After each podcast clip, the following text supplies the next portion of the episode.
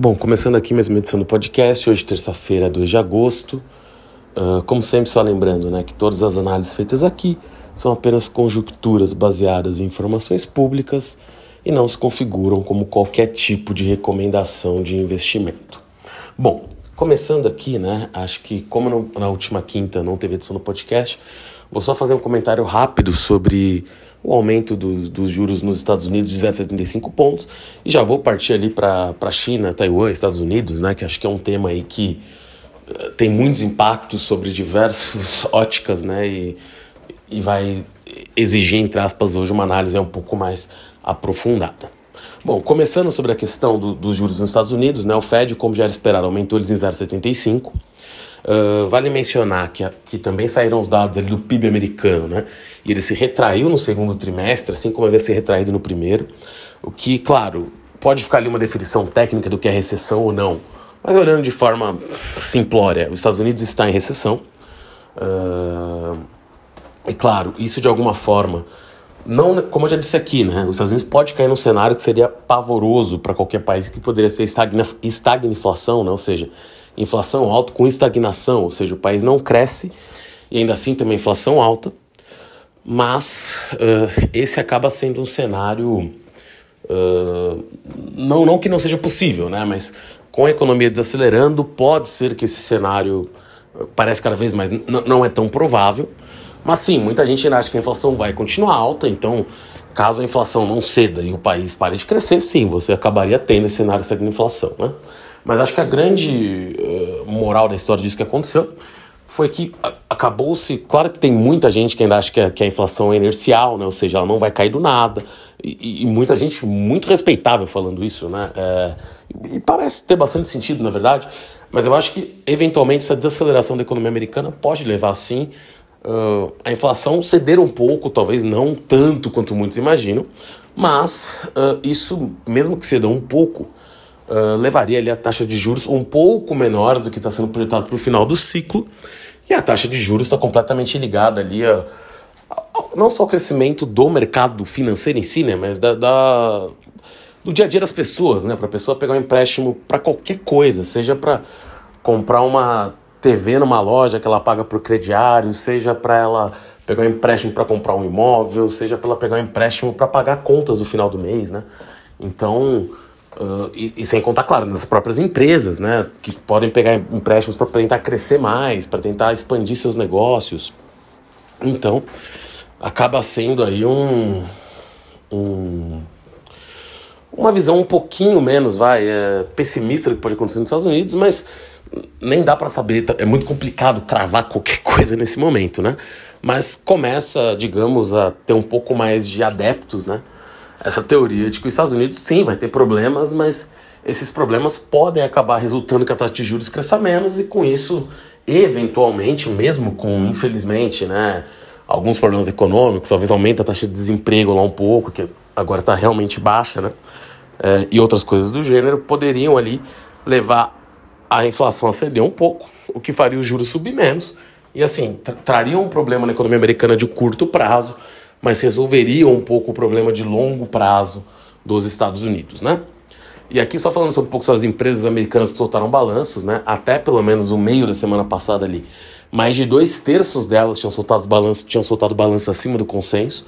Então, assim, isso é um sinal que as empresas ainda estão vendendo bem e que, de alguma forma, como a gente está falando que bateram os lucros, né? Bateram os lucros esperados muitas vezes, elas estão conseguindo até agora repassar os custos mesmo com essa inflação, né? o que é algo até relativamente surpreendente, já que não são todas as empresas que têm, digamos, essa capacidade né, de conseguir passar um aumento de custos muito alto, mas até o momento a grande maioria das empresas, seja pelas razões que forem, estão conseguindo uh, repassar esses custos, até como eu disse, de forma bastante surpreendente. Né? E hoje vale aí destaque né, o Uber, que soltou um balanço realmente forte ali, com aumento de número de viagens, aumento de receita, e está subindo quase 20%, né, mais de 18% hoje no mercado americano. Bom, começando aqui, agora indo né, para o tema aí mais quente da semana, né, que uh, já tinha ali, na verdade, discussões sobre isso desde a semana passada, que era a potencial visita da presidente da, nos Estados Unidos a gente chama de speaker, né? Mas na prática é a presidente da Câmara do, do, do, dos Deputados americana, né? O House of Representatives, que é a Nancy Pelosi, que já é presidente ali já agora há algum tempo.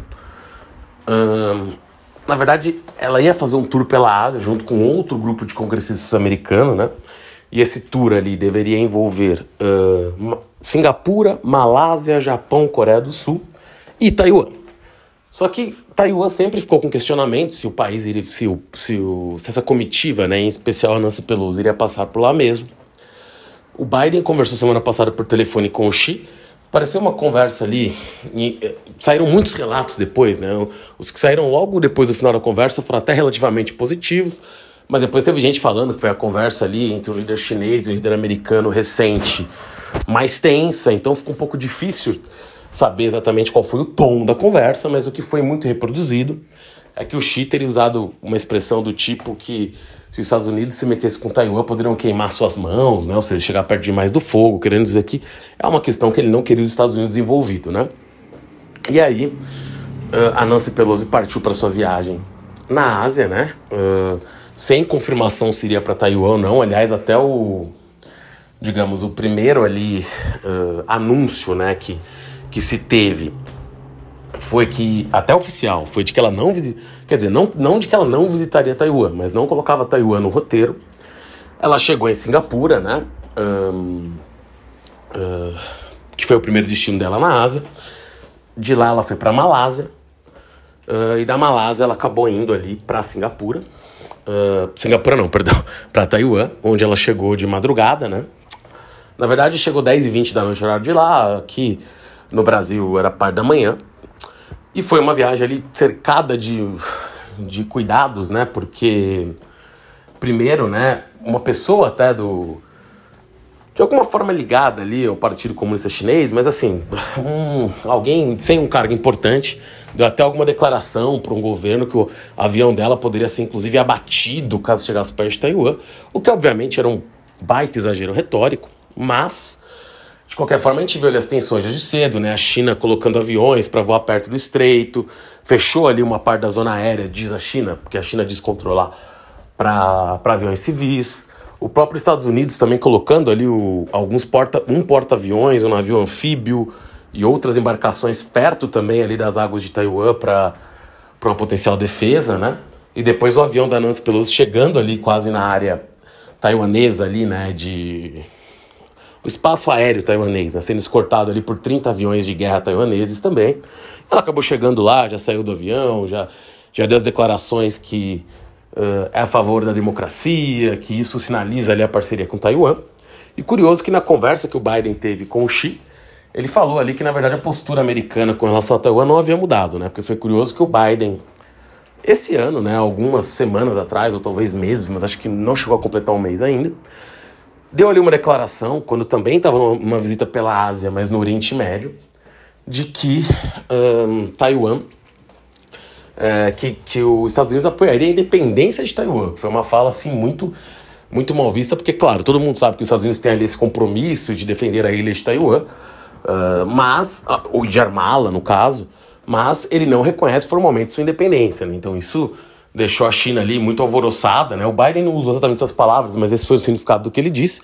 Depois falaram que ele tinha dito errado e ele aparentemente disse para o China conversa que o ponto de vista dos Estados Unidos sobre a situação não mudava, né? Aí cabe também, olhando a visita, né? Porque foi uma visita feita pela Nancy Pelosi, e claro que o governo americano muito provavelmente sabia, o Anthony Blinken, que é o secretário de Estado, até disse ontem que não sabia o itinerário dela, o Kirby, que é o, o secretário de Defesa americano, também disse que não sabia o destino, mas é claro que talvez eles não tivessem certeza se ela de fato iria ou não, mas eles tinham um itinerário, sem sombra de dúvidas.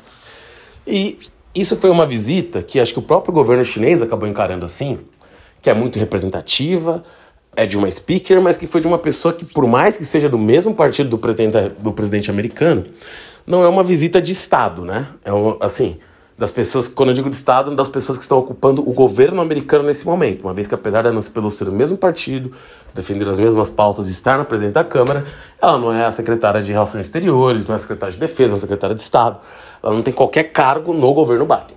Um, Claro que eu estou fazendo uma separação que parece até um pouco preciosista, mas isso tem significado até para a China, né? Porque foi uma decisão da Pelosi, claro, provavelmente foi debatido com alguém, mas a, o, o ponto final foi dela de querer ir para lá, né? E criou toda essa tensão. Cabe aí também mencionar que ela já tinha um histórico de muitas críticas à China por questões de direitos humanos, então provavelmente era uma bandeira dela mesmo, né? Que ela acabou encampando até o final, indo para, para Taiwan. E aí a gente teve ali a China respondendo de forma já antes da viagem alertando que iria, iriam vir muitos problemas caso isso ocorresse. Uh, e a China já anunciou agora que deix deixaria de comprar diversos produtos de Taiwan, na maior parte alimentos, né? E como muita gente diz, claro que a China pode retalhar a ilha ali de forma comercial, mas também tem limitações do que a China pode fazer com relação a isso, porque no mercado de semicondutores, por exemplo, Taiwan é o maior produtor de, de diversos chips do mundo, né? Apesar através da, da, Taiwan, da Taiwan Semiconductor Company lá, TWMC. Uh, é, então, assim, também tem, tem limitações porque a China pode deixar de comprar de Taiwan, né? E por isso até que Taiwan também virou um lugar tão importante, né? O maior produtor de chips hoje do mundo é Taiwan. Então acaba sendo aí uma, uma peça fulcral, né? Nesse, nesse novo mundo, né? Todo mundo viu quantos chips fazem falta durante a pandemia, né? Então é muito importante ali, né? Ter esse controle ou ter essas fábricas funcionando em Taiwan, né? De qualquer forma, o que aconteceu foi a China chamou após a Pelosi já estar, né, em território taiwanês, chamou a embaixadora americana, aquelas conversas que um governo sempre chama o embaixador de outro país quando não gosta de alguma atitude, uh, e alertou ali, né, que de dia 4 a dia 7 de agosto, ou seja, daqui a dois dias, quando a, Nancy Pelosi, quando a Pelosi não estará mais em Taiwan, já que ela deve ir embora amanhã de Taiwan, já ela vai dormir lá essa noite, ter reuniões amanhã e já partiu para o Japão para a Coreia do Sul. Mas o fato é que a China anunciou de 4 a 7 de agosto diversos exercícios militares, até com disparo de mísseis perto da ilha, uh, navios andando ali, né? Então serviu para irritar muito a China. O governo taiwanês pode vender isso internamente, né? ou seja, falar: olha, conseguimos que uma autoridade americana viesse aqui, e ela é a maior autoridade é, americana a pousar em Taiwan em 25 anos. Lembrando que em 95, né, também teve uma tensão muito grande uh, quando o presidente recém-eleito recém de Taiwan, né, o primeiro presidente democraticamente eleito da ilha, foi ali para para os Estados Unidos se encontrar com o Bill Clinton. Na época, a China também soltou alguns mísseis ali perto de território taiwanês. Então, assim, é, com certeza é a maior tensão desde então. Que a China pretende invadir Taiwan, acho que é inegável em algum momento, né? Enfim, basta ver que a China sempre fala da reunificação. E o Xi, que vai, ao que tudo indica, vai ser ungido ali para o seu terceiro mandato, né, à frente do partido. Lembrando que o Partido Comunista Chinês não tem um presidente indicado para três mandatos consecutivos desde Deng Xiaoping, né, que foi o sucessor do Mao Tse-tung. Então ali você teve ali um intervalo de presidentes que cumpriram dois mandatos, o Hu Jintao, né, outros. Agora o Xi Jinping vai ser o primeiro a ter três mandatos e provavelmente ficar até o final da sua vida, né? Uh, então, assim, e uma das grandes bandeiras dele é a reunificação. Aí entram alguns pontos, né? Claro que a coisa vai, ali ficar mais, muito mais tensa. Quando a gente tem esse tipo de exercício militar, já que a China já avisou que vai fazer exercícios militares com munição real, você sempre pode ter um erro humano, tanto chinês quanto taiwanês. Porque tanto os chineses podem ali errar algum tiro e de fato acertar a ilha, né? O que de qualquer forma exigiria ali algum tipo de, de resposta taiwanesa, né? E aí você teria uma guerra. E, ou, ou, seria muito difícil ao menos evitar uma guerra, ou mesmo se algum, algum helicóptero, avião ali, né, chinês se aproxima muito das cidades taiwanesas, sobrevoa ali para dar um susto, alguém em Taiwan se desespera e dá um tiro também, esse avião cai, também pareceria ali quase inviável uma guerra agora. Mas pensando, né, que por mais que a China tenha assim um poderio militar muito maior do que de Taiwan e, e população, tamanho, recursos, né? Taiwan é uma ilha ali de 22, 23 milhões de pessoas, a China uh, é um país ali, sem querer entrar aqui no dado exato, mas de mais de um bilhão e meio de pessoas, né? Então a comparação é, sem contar tamanho das economias, territórios, é incomparável. Claro que Taiwan tem sim comprado armas americanas de combate, né? Aviões, uh, mísseis, né? Então assim, de alguma forma, Taiwan também não seria uma presa simples, até por ser uma ilha, né? Ilhas têm, têm formas de defesa.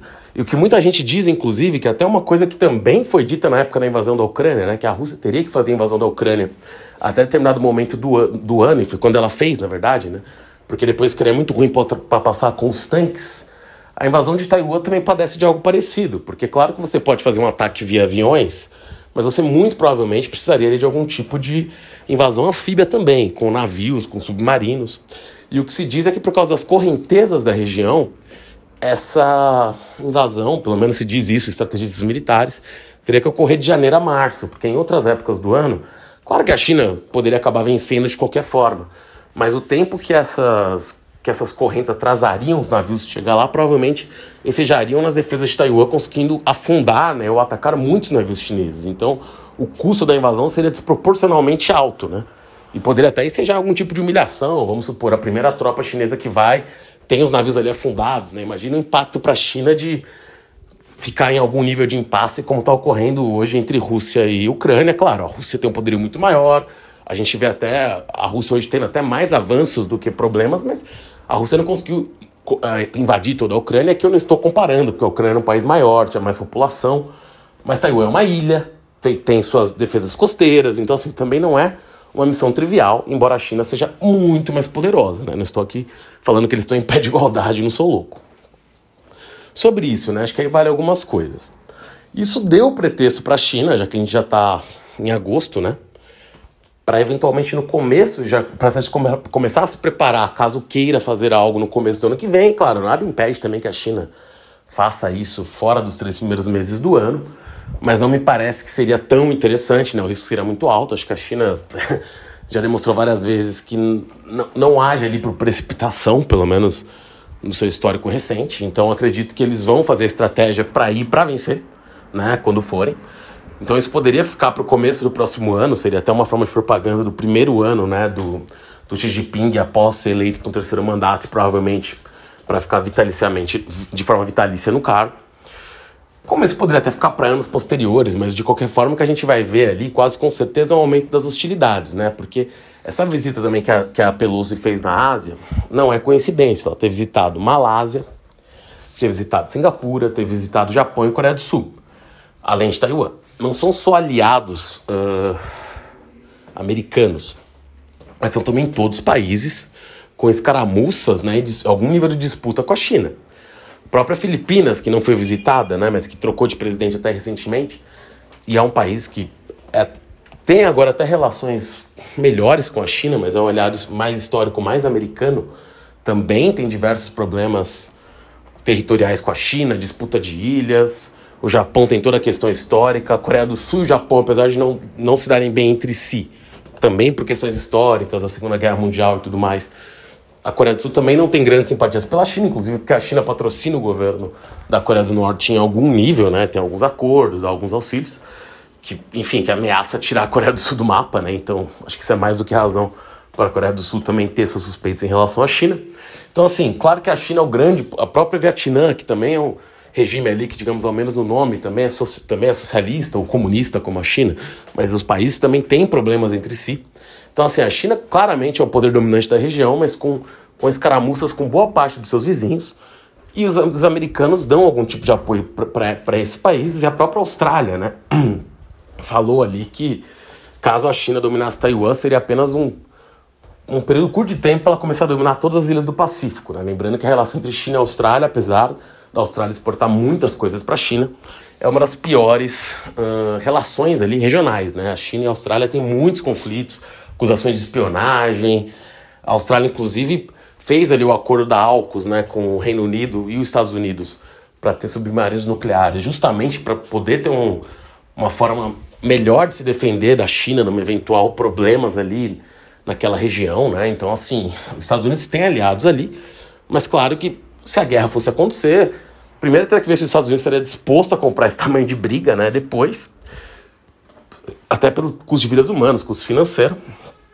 E depois, né, até que ponto também uh, a China, se for com tudo, não venceria de qualquer forma, né? É um território muito longe dos Estados Unidos, a China está no seu território, então assim, as vantagens chinesas são muito grandes, ainda que esses aliados, digamos, americanos, entrassem de alguma forma na guerra. E aí cabe olhar uma coisa no mapa mundi, né? Porque querendo ou não, o Zelensky até falou há muito pouco que estava muito complicada a guerra, umas palavras meio assim que ele até pediu, né, para muitos ucranianos, ainda que estavam do lado do governo, esvaziarem a região do Donbass, saírem de lá, que foi justamente, digamos, entre aspas, uma das razões para o começo da guerra, segundo Putin, né, que, o, que as repúblicas separatistas de Lugansk e de Donetsk estariam sendo atacadas pelos ucranianos, né, eles estariam fazendo genocídio naquela região. Então, assim, pode ser que a gente estaria eventualmente se aproximando de algum tipo de paz na Ucrânia. Não estou afirmando isso, tá? Falando só que talvez o governo ucraniano esteja mais disposto a negociar. Aí tem que negociar com os russos, né? ver se os russos estão dispostos a parar com isso agora. Mas, de qualquer forma, uh, acho que aí cabe uma coisa para os Estados Unidos e para os seus aliados da OTAN, né? Porque a própria Alemanha também soltou uma nota hoje que apoiaria Taiwan e tudo mais, assim como os Estados Unidos. Mas acho que aí cabe uma coisa, né? Os Estados Unidos, uh, por mais que não esteja envolvido diretamente na guerra Rússia e Ucrânia, ele está mandando muitas armas para a Ucrânia, né? Uh, em uma velocidade até rápida, mas muitos mísseis, muitas armas. Então, acho que aí cabe, né, ter a, o ponto de vista, né, e a compreensão uh, de que será que os Estados Unidos teriam como, porque claro que ele já vende muitas armas para Taiwan, mas vamos supor que comece um conflito e a China não consegue, digamos, assim como ocorreu na guerra da, da Rússia e da Ucrânia, para usar exemplo. Com certeza a China iria querer resolver a guerra rápido, mas vamos supor que a China não consegue, tá? A China tem ali ataques bem-sucedidos, mas Taiwan resiste de alguma forma. Claro que só o despacho de armas demoraria pra caramba, é uma ilha, seria complicado de chegar. Mas vamos supor que as armas ainda assim conseguem chegar, que já tem todo esse período para chegar. Será que os Estados Unidos teria né, a capacidade de distribuir armas ao mesmo tempo por uma frente ucraniana e uma frente de Taiwan? Eu nem acredito que as guerras vão se corresponder, mas o ponto é, ninguém sabe quando a guerra da Ucrânia vai acabar, né? Até comentei esse comentário do Zelensky, mas a guerra da Ucrânia, todo mundo falava que ia acabar em um mês, dois meses, três meses, a guerra continua, e existe sim uma chance que, mesmo com algum nível de paz que seja até firmado entre os governos, supondo que o governo ucraniano continue o mesmo, ou troque por via eleitoral, mas digamos que continue um governo em Kiev, ou que ocupe a capital mesmo, né? Seja mais ligado de alguma forma à OTAN, aos Estados Unidos, ou na Europeia, o que quer que seja, né? Ou seja, não seja pró-Rússia, você tem ali a chance de esse conflito continuar indiretamente, né? Ou seja, os governos firmam um acordo mas a guerra não pare, mesmo as tentativas de golpe para trocar o governo em Kiev não parem, né? Até porque eu acho que a Rússia, até por onde já se movimentou, ela não tem muita ambição agora também de devolver essas terras, né? Lembrando que a Rússia teve ali, avanços muito grandes no leste e no sul da Ucrânia, Teve até alguns pequenos problemas nas últimas semanas com algumas novas armas americanas que chegaram ali, alguns mísseis conseguiram destruir alguns centros logísticos russos, mas a vantagem de forma geral mesmo é russa, né? Como sempre foi, a Ucrânia só se demonstra ali um, uma força nossa desprezada, principalmente com as armas americanas que chegam, ou seja, você, a Rússia é a favorita, acaba ganhando terreno, mas a muito custo, né, numa velocidade complexa, e quando chega nos lugares mais habitados como Kiev, né, tem muita dificuldade de entrar, mas o fato é, se uma guerra continua ali, os Estados Unidos têm que fornecer ainda bastante, um número razoável de munição, de mísseis, de arma, para os ucranianos e para os taiwaneses ao mesmo tempo, é uma boa pergunta se os Estados Unidos conseguiriam manter essas duas frentes, né? E a grande questão é se os Estados Unidos também iriam, como eu já disse aqui, entrar de forma direta numa guerra com Taiwan. Aí, para finalizar uh, sobre esse assunto, que agora eu vou falar um pouco sobre o, rapidamente sobre alguns deslances econômicos, até mencionar o Brasil nesse cenário. Mas uma notícia também que hoje talvez até passe despercebida foi que os Estados Unidos ali uh, falou que vai vender mais mísseis patriotas, né? Ou seja, um, o míssil que os Estados Unidos mais usam, né? o sistema de mísseis mais utilizado pelos Estados Unidos, que 18 países aliados dos Estados Unidos já têm. A Arábia Saudita já é um desses países, mas ela está recebendo agora, comprou ali mais 3 bilhões de dólares em valores de sistemas adicionais dos mísseis Patriota. Isso vale ser mencionado porque, querendo ou não, né, a gente acaba vendo a guerra entre Rússia e Ucrânia, gente acaba vendo agora essa tensão ali no Pacífico, né, com, com, com Taiwan e China, mas a gente também tem um Irã seguindo com seu programa nuclear e um Irã que já deixou claro que quer sim. Uh, fazer medidas expansionistas na, dentro do Oriente Médio, que financia parte da guerra da Síria, não só ele, né? A Rússia, o próprio Estados Unidos diretamente, a Turquia, tem vários grupos financiando a guerra na Síria, mas a guerra na Síria existe, a, a guerra no Iêmen existe, então assim, são guerras que já estão ali. E para quem não viu, o Iraque teve até uma questão semana passada que um grupo, que o Iraque é um país majoritariamente xiita, apesar de ter ficado muito tempo sobre o comando do Saddam Hussein, que era um sunita, né? Mas é, na última semana teve ali, até uma invasão do Congresso iraquiano por partidários de um clérigo, um líder né, xiita, que participou das eleições, mas não conseguiu formar um governo. Né? Então, assim, uma briga até entre xiitas dentro do Iraque.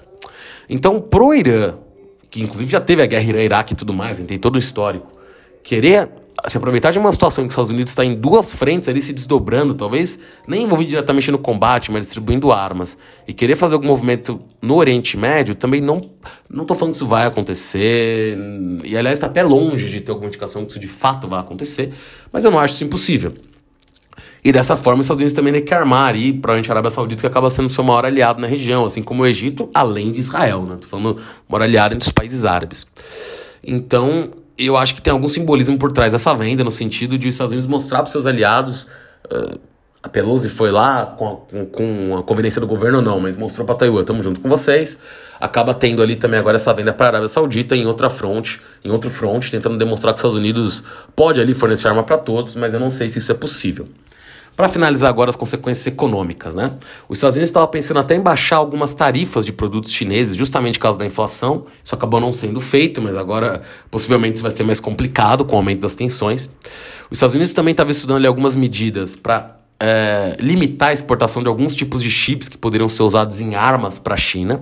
E aí vale mencionar que os Estados Unidos anunciou aquele plano de mais de 50 bilhões de dólares para revitalizar a sua própria indústria de chips, né, que de fato vinham muitos de Taiwan, porque os Estados Unidos é muito forte no design de chips, mas não na produção em fábricas. Né? E a, na verdade a parte de design é até a parte mais lucrativa. Mas quando você tem todos os problemas que aconteceram, primeiro por causa da pandemia, né, com com as cadeias de produção mundiais quebrando, né, tendo muitos problemas. E agora essas tensões geopolíticas, você precisa cada vez de, dessa produção mais próxima.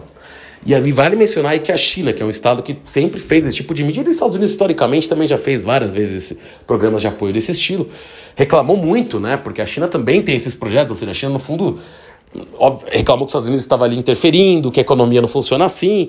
Muito irônico, né? A China reclamar disso, mas tem essa reclamação chinesa que serão subsídios legais, esse tipo de coisa, que é do jogo. Os Estados Unidos também fez o mesmo. Só ironia mesmo. E nesse sentido, a, a Catley, né, C-A-T-L, vou falar, vou soletrar para ficar um pouco mais fácil, a maior empresa ali de baterias para carros elétricos do mundo, que estava planejando anunciar em poucos dias uma fábrica dela nos Estados Unidos, paralisou esse anúncio, deixou isso claro. Não disse que é por causa da tensão em Taiwan, mas claramente tem a ver. Então a gente já vê efeitos econômicos disso. E aí, agora que eu já estou no finalzinho, vale mencionar o Brasil, por quê? China e Estados Unidos, obviamente, fazem muito comércio, obviamente, são até em algum nível interdependentes. Mas vale mencionar que a China uh, também compra dos Estados Unidos, além de produtos, né, inclusive chips, coisas avançadas de ambos os lados. A China também compra muitos alimentos dos Estados Unidos. Né? O maior exportador de soja uh, para a China é os Estados Unidos, de carne de porco é um grande exportador, de carne de frango. Então, assim, tem uma. de milho, né? Então tem uma troca ali muito grande de questão de alimentos. A China já vem ali até financiando, por exemplo, a Tanzânia, né, o país africano ali, para ter para para produção de soja na Tanzânia, para ela depender menos dos Estados Unidos. Ela tem também os acordos ali com a própria Argentina, aqui na América do Sul, se aproxima mais da Argentina também, em parte por uma questão também alimentar, para ter uma facilidade para poder importar produtos da Argentina. Mas não tem como, basicamente, ela, ela, Eu não acho que os Estados Unidos vai, também vai querer parar de exportar produtos é, agrícolas para a China agora, mas pode ser que a China queira diminuir essas compras para afetar os agricultores americanos. Nesse sentido, basicamente o único país que teria uma produção tão grande de diversos produtos no mundo é o Brasil. E, e, o preço disso pode aumentar, né? O preço dos grãos que vem até caindo pode voltar a aumentar com isso, apesar da China ter até reservas grandes, né? Fez grandes reservas de diversos alimentos, como eu já tinha comentado aqui há algumas semanas. Então, o Brasil nesse cenário pode acabar saindo meio como beneficiado se mais uma vez ali, digamos, manter uma posição relativamente neutra. Eu não estou falando nem de guerra, né? Mas se as agressões comerciais aumentam e o Brasil ficar, não, se, não se coloca de forma clara nenhum dos lados, a chance de você ter ali um aumento de importações da China de produtos alimentícios brasileiros, aqui nem. E, e, e, por outro lado, até mesmo o Brasil poderia também, assim como é o México, né, ser uma ponte industrial para os Estados Unidos, mas aí é uma, uma questão um pouco mais complexa. Mas o Brasil poderia sim se beneficiar com mais exportação de carnes, mais exportação de grãos para a China no meio desse conflito, já que a China provavelmente vai querer depender menos dos Estados Unidos e os Estados Unidos menos da China. Então acho que é um, eh, não é uma situação legal. Não estou vendo a Terceira Guerra Mundial agora, embora as tensões podem sim aumentar, um erro humano, alguma atitude impensada. Vale lembrar também que a China está numa situação econômica complexa atual. Então, para o Xi também vale a pena criar esse conflito, né? Para tirar o foco dos problemas econômicos que a China está vivendo. E para o próprio Biden é um nível, né? Então a gente tem que ver onde isso vai parar mas provavelmente as tensões vão continuar, mas possivelmente sem desembocar numa guerra. E o Brasil tem chance aí de acabar em algum nível, né, tendo algum tipo de ganho uh, econômico com a situação pelos produtos que vende. Bom, é isso. Até a próxima edição do podcast. Obrigado.